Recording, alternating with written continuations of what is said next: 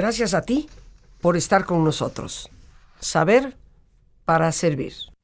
España, queridos amigos. Una España con la que estamos ineludiblemente entrelazados.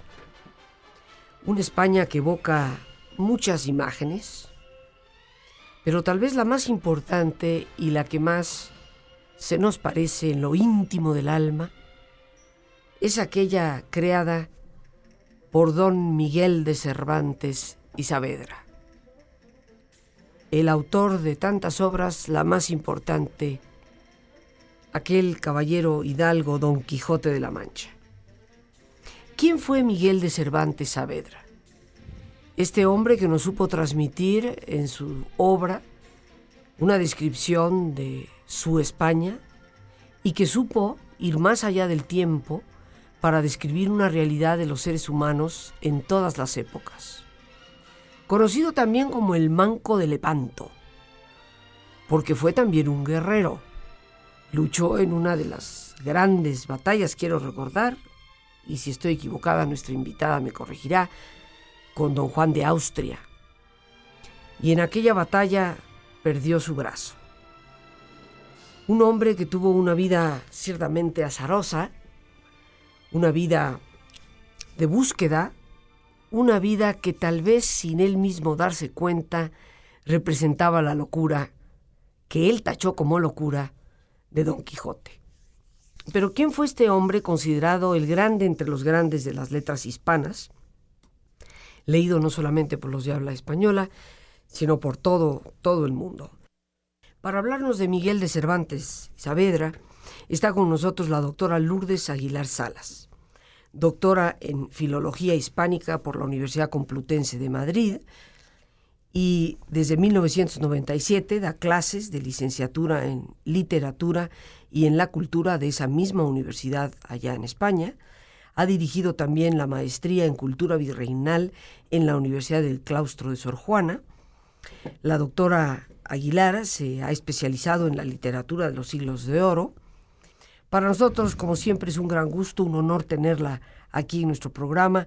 A la doctora Aguilar Salas, a quien con todo cariño y respeto le llamaremos Lourdes, y quien hoy nos habla, pues, eh, de este hombre que es, creo, por excelencia, el más grande de la literatura española, Miguel de Cervantes Saavedra. Bienvenida Lourdes, muchas gracias por haber accedido a nuestra invitación. Gracias, primero en verdad agradecerte este espacio no es fácil hablar de Cervantes en una serie de tres programas, sin embargo intentaremos acercarnos a este personaje de carne y hueso que finalmente fue una persona más tímida de lo que pudiera parecer. ¿sí?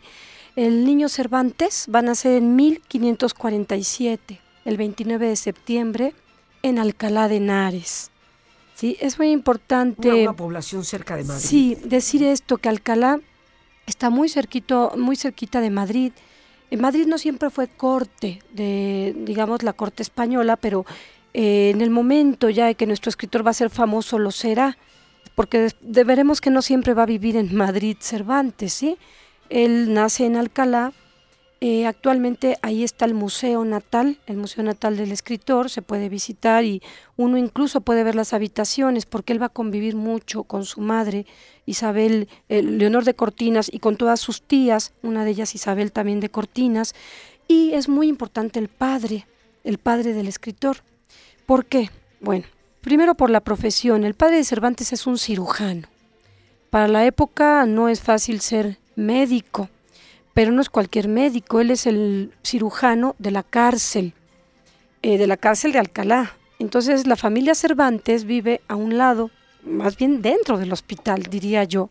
Está la casa de los Cervantes, el hospital, y a un lado están también los presos. Entonces él, desde muy pequeño, con su hermano Rodrigo, asisten a algunos eh, momentos en que no deberían de estar cuando el cirujano está haciendo este, sus prácticas de médico. Todo esto desde muy pequeña edad lo vio Miguel de Cervantes, ¿sí? Eh, él pronto, pronto se va a alistar como voluntario, muy jovencito, desde adolescente. Como él no acepta la vida, digamos, taciturna de Alcalá. Alcalá es una ciudad interesante porque tiene la universidad. Eh, no asiste Cervantes a la universidad, pero tiene contacto con todos los humanistas de la época. Entonces sí, vamos a hablar de que el humanismo es la corriente filosófica que va a construir a este, a este personaje de sus propias novelas, ¿no? A Cervantes. Eh, ya vemos a don Rodrigo de Cervantes que empieza también a trasladarse por España. Los niños Cervantes van a dar también en un momento dado a Valladolid. Tienen algunos problemas económicos y esto hace que también él ya como joven piense mejor en las armas. Desde muy jovencito Cervantes piensa en esto. Y fíjate que para 1571 va a estar en la famosa batalla de Lepanto, eh, donde va a ser herido en el pecho y en el brazo izquierdo y sabemos que le queda inmóvil toda, todo este tiempo, ¿no? Él va a estar convaleciente en el hospital de Mesina bastante tiempo. Sin embargo, no regresa, no regresa con los padres, él, él ya no vuelve, se va a la campaña de Túnez. O sea, de Lepanto se va a Túnez y con su hermano Rodrigo. Él tuvo esta relación. Estamos hablando de esa zona del, mar Mediterráneo, ¿no? Exacto, sí, que porque sería la costa más bien de tipo valenciano, ¿no? De ese lado sí, de España. sí, digamos el este. El, Levante. Sí, de Levante, ¿no? Más o menos. Bueno, pues después eh, se va, su vida va como que de cada cinco años, así es como suelen más o menos estudiarte, estudiarse a Cervantes del, del 1570 a 1575 estamos hablando de que es la primera formación literaria que él tiene y se le va a conocer solo como poeta. ¿sí? Cervantes empieza como poeta. Al tiempo que está en lo bélico, también está escribiendo ya poesía. Sin embargo, después da un giro, se va a Italia, que esta parte de él es bastante complicada, de, ya de 1575 a 1580 con su hermano Rodrigo, ¿sí? Y van a fracasar en intentos de fuga. ¿Por qué de fuga? Bueno, porque a él los toman presos los piratas argelinos. ¿sí? tanto al hermano como a él. Se empieza una serie de, de vicisitudes muy fuertes. Rescatan a Cervantes hasta 1580. ¿Y por qué? Porque intervienen los frailes trinitarios. ¿sí? No solo es el humanismo el que forma a Cervantes, también es el cristianismo. ¿sí? Ya tenemos otra vertiente importante en él. Eh, gracias a su excelente conducta cuando estuvo preso con los argelinos, su carta de buena conducta le permite regresar a España. Entonces estamos hablando de algo que tú decías hace un momento. Él pasó muchas cosas, pero creo que fue bastante tolerante. Si tuviéramos poquita de la tolerancia que tuvo Cervantes, alcanzaríamos mucho. Él tuvo que aguantar otras razas, otros idiomas, otras comidas, otros climas, ¿sí? Y tenemos ausencia de años que ni siquiera sabemos dónde estuvo el escritor, ni cómo, ni con quién, ni cómo sobrevivió, porque el hermano Rodrigo regresa a España antes que él y no sabe nada de Miguel. Entonces los padres, bueno, están juntando dinero y todo para el rescate, ¿sí? Como si estuviéramos viendo casi una película. Ya tenemos de regreso a Cervantes a los 33 años de edad, que simbólico, ¿verdad? A esta edad ya está otra vez en España. Pero todavía tiene el lujo de participar en la última fase de la campaña de Portugal, como que él cree que viene para lo bélico, no se ha dado cuenta que sirve para otras cosas. Empezaría la etapa muy bonita de Cervantes, dramaturgo, se dedica al teatro. Le empieza a gustar el glamour, ¿verdad?, de Madrid, empieza a escribir comedias y entremeses. Si recordamos, los entremeses eh, van a dar lugar aquí en México a nuestro Festival Cervantino de Guanajuato. ¿sí? Entonces quiere decir que los entremeses de Cervantes son piezas cortas, ¿sí? Pero humorísticas, le gustan mucho a la gente, ¿no?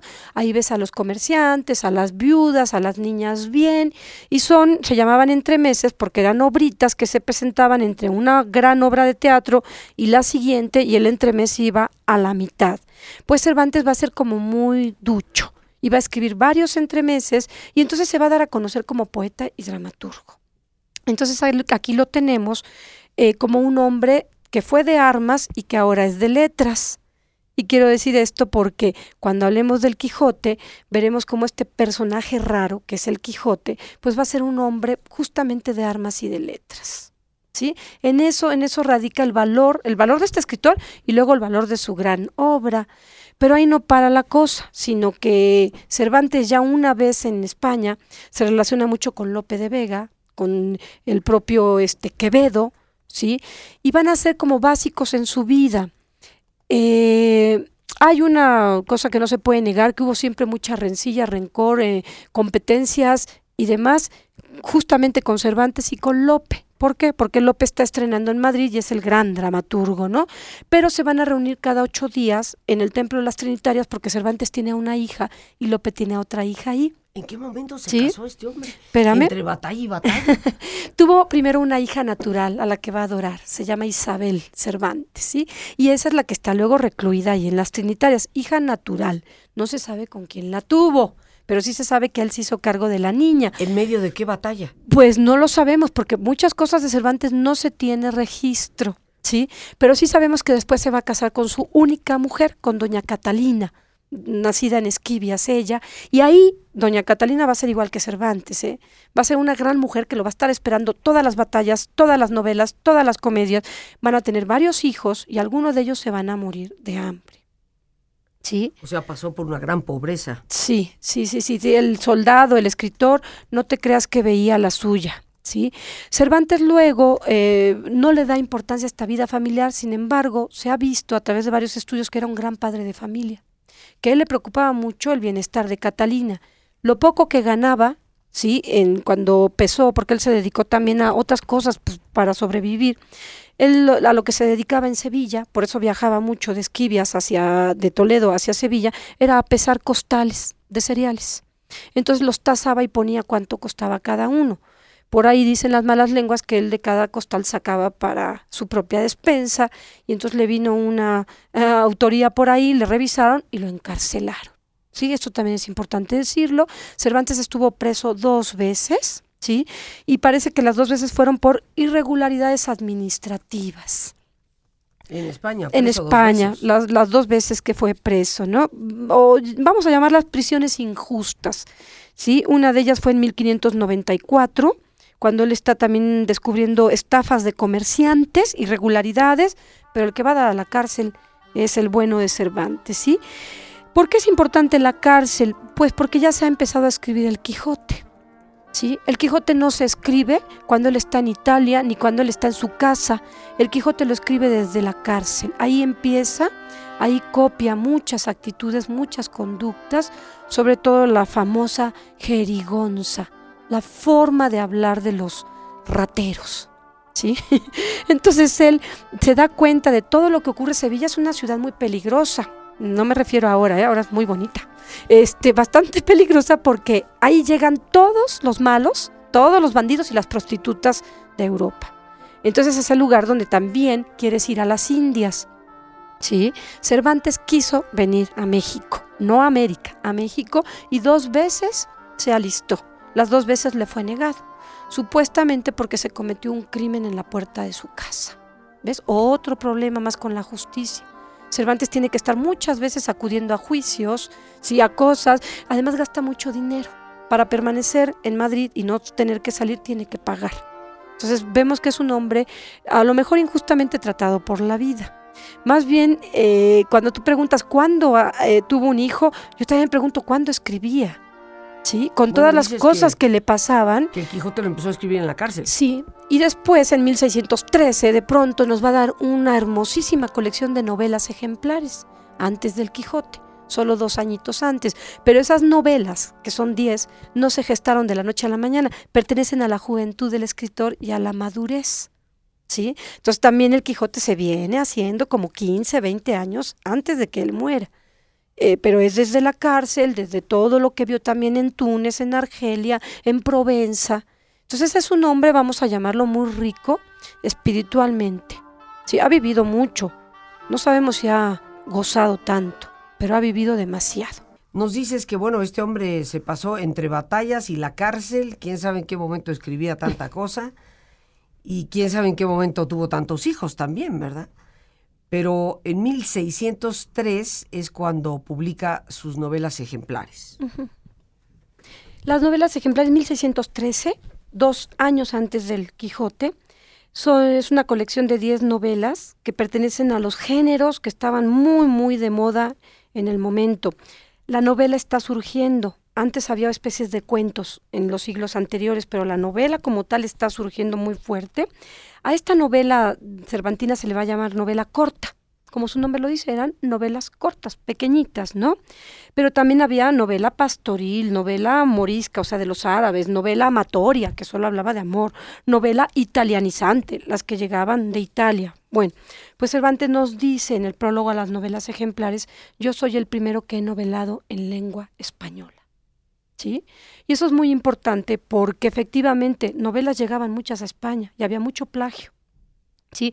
Había muchas traducciones, malas y buenas, pero novelas hechas para, digamos, la idiosincrasia cultural del español no habían nacido, ¿sí? Entonces va a instaurar este género y estas novelas van a tener un gran éxito, ¿sí? Se van a leer en su momento y hasta la fecha son muy bien aceptadas porque son historias, todas, todas, todas ellas de amor, en las que los personajes de Cervantes son chicos muy jóvenes.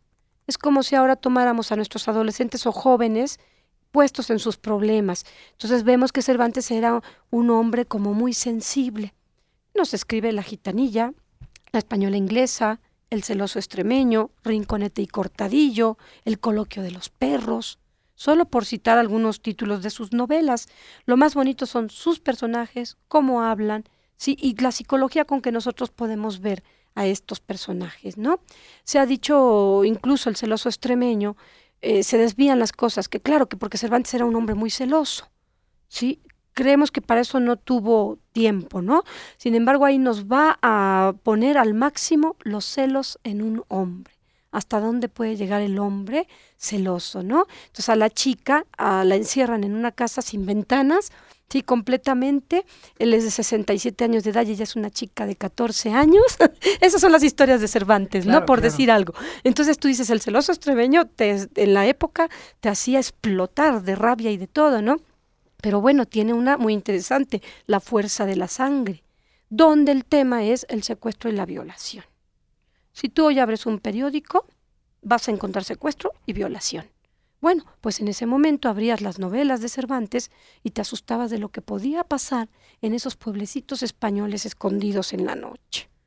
Entonces son novelas realmente que nos hablan de la vida, Rosita. Por eso Cervantes es un escritor realista. ¿Sí? Es humanista, es cristiano, es realista y bueno, en el Quijote se va a volcar todo completamente al idealismo, ¿no? Entonces tenemos eh, que este grupo de novelas va a ser, yo lo llamo, ¿verdad?, antecedente del Quijote.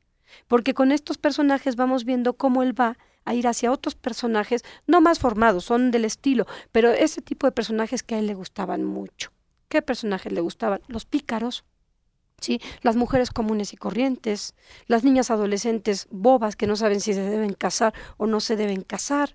Sí, esos personajes son los que nos va a dibujar en las novelas y luego posteriormente en el Quijote. Con el éxito de las novelas ejemplares ya tenemos a un escritor también hay que decirlo muy enfermo. ¿Sí? Él, es, él enferma pronto, antes de morir tiene muchos problemas porque tiene muy pocos dientes. Y esto pues nosotros pensamos por qué no se ponía brackets, ¿verdad? Bueno, pues porque no existían, pobre. Y entonces él se autorretrata en las novelas ejemplares, Rosita, y me parece importante que esto lo sepa la gente, ¿sí? Nos dice él, este que veis aquí, de rostro aguileño, de cabello castaño, frente lisa y desembarazada, de alegres ojos y de nariz corva, aunque bien proporcionada, las barbas de plata que no a veinte años que fueron de oro, los bigotes grandes y la boca pequeña, los dientes ni menudos ni crecidos, porque no tiene sino seis, y esos mal acondicionados y peor puestos, porque no tienen correspondencia los unos con los otros, el cuerpo entre dos extremos, ni grande ni pequeño, la color viva, antes blanca que morena, algo cargado de espaldas y no muy ligero de pies. Este digo que es el rostro del autor de la Galatea y de Don Quijote de la Mancha. O sea, si también se describe a sí mismo, podríamos casi cerrar los ojos e ir dibujando, ¿no? Lo que él mismo nos dice de sus rasgos. Él, eh, bueno, eh, empieza a enfermarse o vive una vida enfermiza o es la cárcel la que le provoca esto. Eh, cuando en 1613 publica sus novelas ejemplares, eh, novelas cortas, ¿podemos decir que ya es un hombre enfermo? Sí, Sí, sí, realmente el cenit, él ya está, cuando el Quijote sale, ya lo aprueban en 1604 y en 1605 sale con gran éxito, yo creo que él disfruta poco esto, ¿eh? Sin embargo, la enfermedad le va a durar todavía, ¿sí? Y 10 años con estas enfermedades se pone a escribir la segunda parte del Quijote. Cuando en 1614 sale el, el Quijote apócrifo de Avellaneda. Entonces él en ese momento vuelve a la pluma. Yo siento que ahí dejó, como decimos, los kilos. Echó los kilos. Bueno, él había perdido este, un brazo, ¿no? Claro. En la batalla de Lepanto. Y me imagino que esto, y sobre todo en aquella época donde no existía ningún tipo de prótesis, ningún tipo de ayuda como las que hoy podemos tener, ni siquiera algún tipo de, de, fisioterapia que ayudara a la persona a agilizarse más de, de otras maneras, pues obvio esto fue una gran demanda sobre él que fue minando eh, su salud. Aquí estamos, queridos amigos, listos para iniciar nuestra relajación, este alto en el camino que todos los días nos vamos dando, que nos ayuda ciertamente a reflexionar sobre los temas tratados y nos ayuda también un poco a ese respiro que va a planificar el resto del día, una pausa tan indispensable para nuestra salud, para nuestra interiorización. Así que te pido, como es nuestra sana costumbre, que te pongas cómodo y si te es posible hacer el alto completo, total, pues qué mejor que cerrar tus ojos. Y en una posición cómoda, con tus ojos cerrados, respira profundamente varias veces. Toma conciencia del entrar y el salir del aire en tu cuerpo. E imagina cómo en ese aire que inhalas, así como llevas oxígeno a todas tus células, llevas también serenidad para tu mente. Imagina también cómo al exhalar, así como tu cuerpo se libera de toxinas, en ese aire que sale de tu cuerpo, tu mente se libera de todo estrés y de toda tensión. Respira profundamente y relaja tu cuero cabelludo, aflojando todos los músculos que cubren tu cabeza.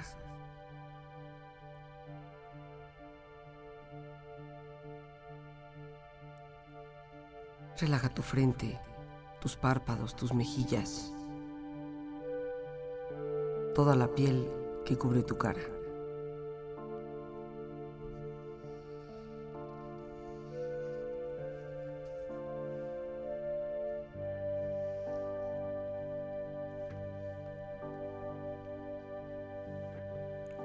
Relaja tu cuello y tu garganta.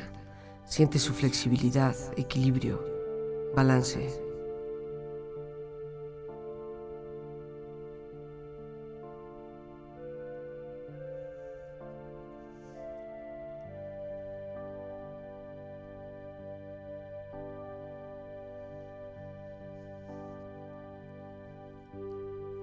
Relaja tus hombros, brazos y manos, así como tu espalda. Siente una agradable sensación que relaja todos los músculos en estas partes de tu cuerpo.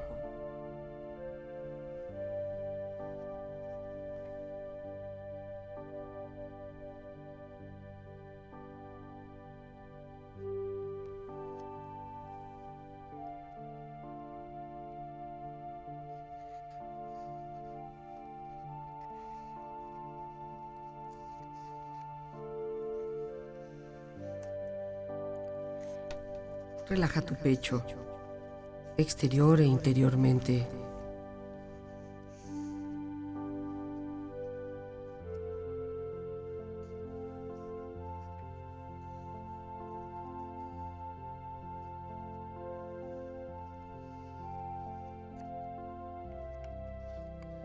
Relaja tu abdomen, exterior e interiormente.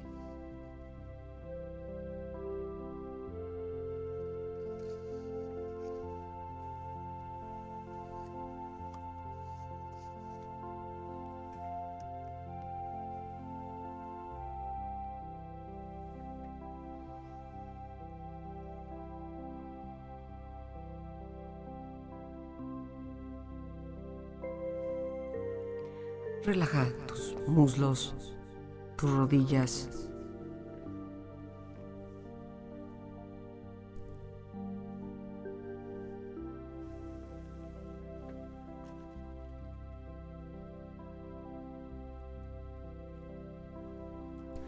Relaja tus pantorrillas y tus pies.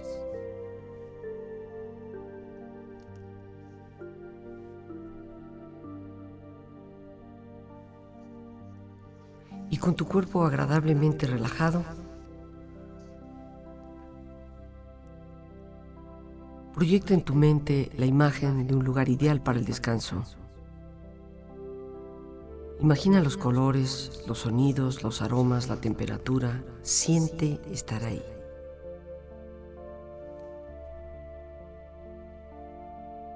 Es un lugar de paz y belleza.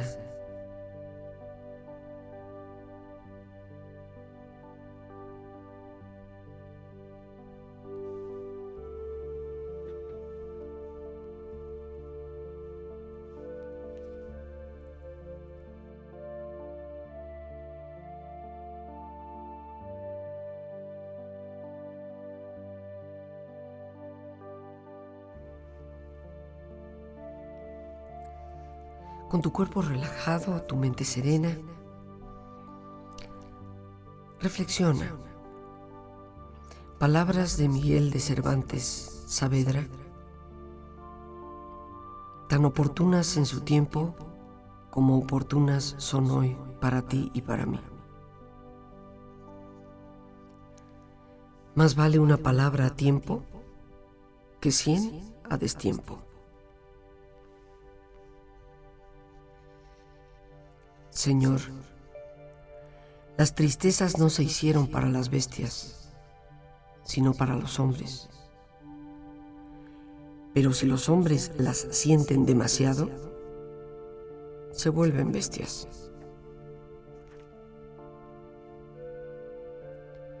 Encomiéndate a Dios de todo corazón, que muchas veces suele llover sus misericordias en el tiempo que están más secas las esperanzas.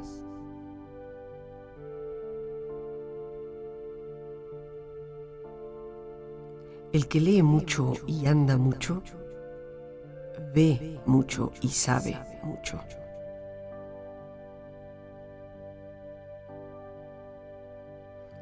Confía en el tiempo, que suele dar dulces salidas a muchas amargas dificultades.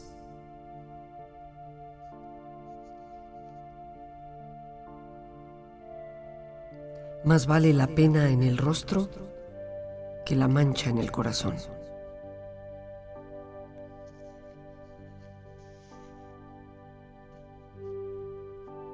Donde una puerta se cierra, otra se abre.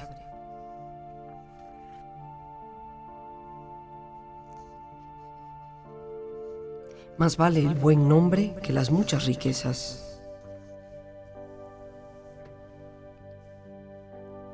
La senda de la virtud es muy estrecha y el camino del vicio ancho y espacioso.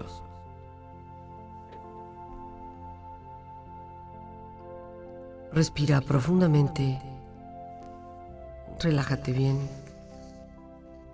Y con esta experiencia empieza lentamente a estirarte, brazos, manos, piernas y pies, moviendo tu cuello, bostezando si lo deseas, haciendo que tu cuerpo retome su nivel de actividad habitual hasta lentamente abrir tus ojos. Ojos abiertos, bien despierto, muy a gusto, bien descansado y en perfecto estado de salud, sintiéndote mejor que antes. Renacimiento, siglo XVI, España y el grande, entre los grandes de la literatura española, Miguel de Cervantes Saavedra. Y nos has relatado en este jueves cultural Lourdes, la doctora Lourdes Aguilar, doctora en Filología Española, pues que nace en 1547 y toda esta vida azarosa que mencionaba yo al principio, donde se va por las armas, se convierte en soldado, lucha tantas batallas, y está tantas veces en la cárcel por uno u otro motivo, ¿no?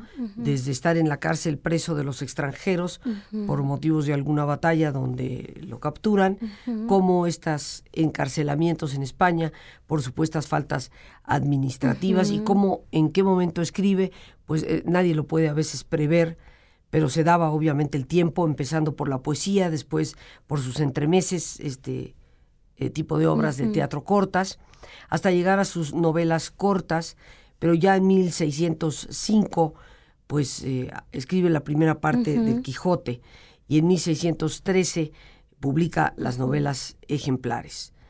Este hombre enfermo desde 1600, siendo un hombre muy joven, eh, va padeciendo una y otra cosa, va minándose hasta desgastarse. ¿no? Sí, yo creo que tres dones que, que Cervantes quiso siempre tener son los que también va a traspasar a su obra, ¿no? A su obra corta y a su obra extensa, que es el amor, la salud y la libertad. Sí, él bueno, sabemos que fue un hombre casado bien y todo, sin embargo sus novelas y sus poesías reflejan el estado de enamoramiento. Parece que él estuviera en un constante estado de enamoramiento, ¿no? En la salud parece que siempre desea tener la salud. Sí, uno de los refranes que le dice Don Quijote a Sancho es, eh, Sancho, recuerda que más vale un diente que un diamante. Y él no tenía dientes. ¿Por qué lo está diciendo? Porque lo sufre, ¿no? Y lo que más sufrió fue la falta de libertad desde muy, muy chico, ¿sí? Cuando está preso, cuando él tiene que irse de España y todo esto, ¿no? Y también le dice en el Quijote a Sancho, la libertad, Sancho, es uno de los más preciosos dones que a los hombres dieron los cielos. Con ella no pueden igualarse los tesoros que encierra la tierra, ni el mar encubre por la libertad, así como por la honra se puede y debe aventurar la vida. ¿Qué hizo el escritor? Él aventuró la vida por la libertad. La libertad de él se refleja en la escritura. Es un hombre libre. No se ciñe a un género.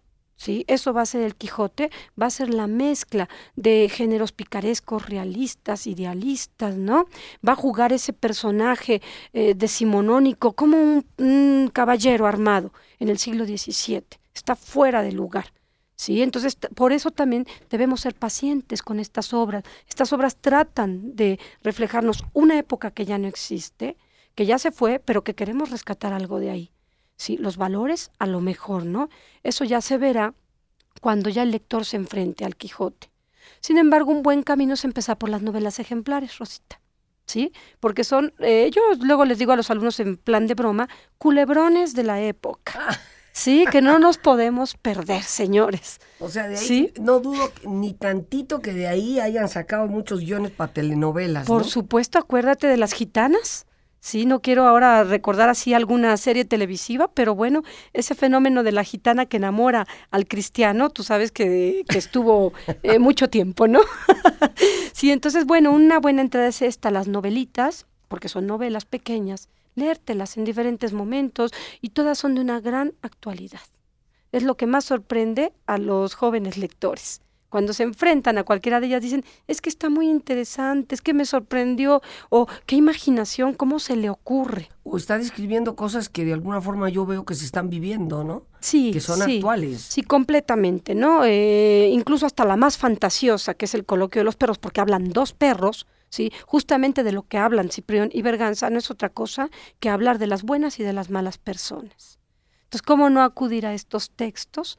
¿Verdad? Cervantes se dio su tiempo para hacerlos y sobre todo para que nosotros los disfrutáramos. ¿sí? Él tenía mucha conciencia del receptor. En las novelas ejemplares no se dirige a nadie sino a sus lectores. Está seguro de que tiene lectores. Entonces podríamos empezar a conocer más cerca a Cervantes a través de estas eh, novelas.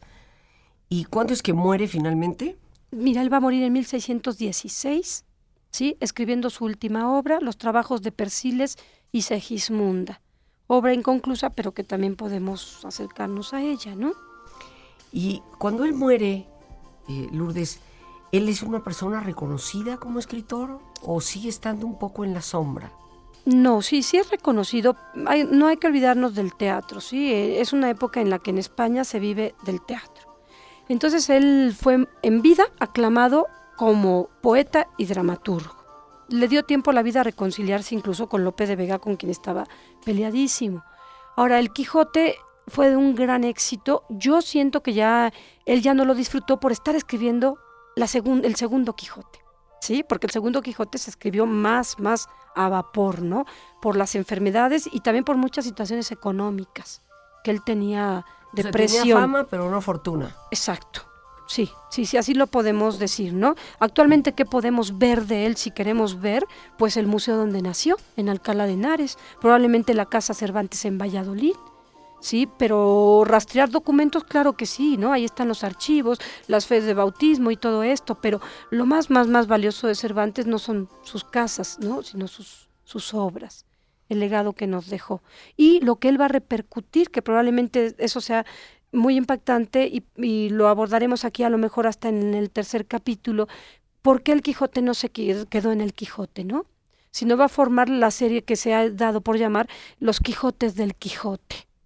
Creo yo, eh, Lourdes, y corrígeme, como el más importante de los escritores de habla hispana, el más traducido, sin lugar a dudas, de todos, y de donde yo creo, como tú dices, los Quijotes del Quijote, en donde los grandes autores hasta el siglo XX se siguen alimentando, como diría Mario Vargas Llosa, y siguen escribiendo eh, espejos que reflejan la imagen del Quijote en nuestro presente.